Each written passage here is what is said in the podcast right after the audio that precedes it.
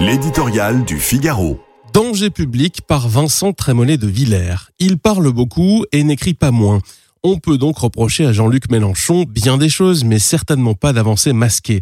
Le scandale, c'est le piédestal du succès, disait Balzac, et l'insoumis, qui aime l'accompagner d'une pointe de narcissisme, connaît ces classiques. Il suffit d'utiliser ensuite la bonne vieille méthode trotskiste qui consiste à fasciser tout contradicteur.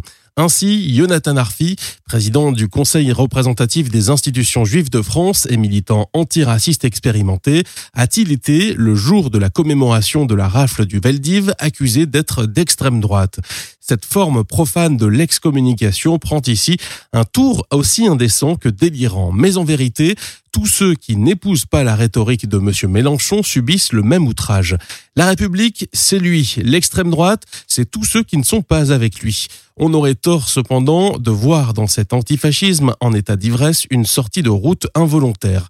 Jean-Luc Mélenchon sait très bien ce qu'il dit et ce qu'il perd en respectabilité médiatique, il compte bien le gagner en potentiel électoral.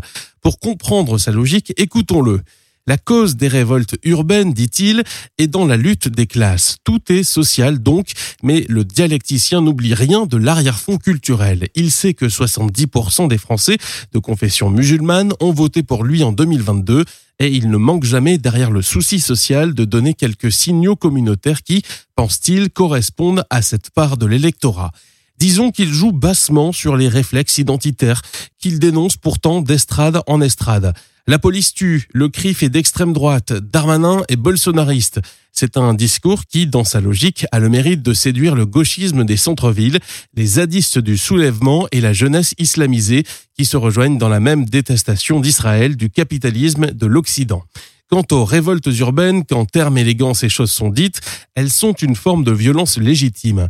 Nous ne sommes pas de ces petits bourgeois affolés, prévient-il, que l'on a déjà pu voir à la commune de Paris.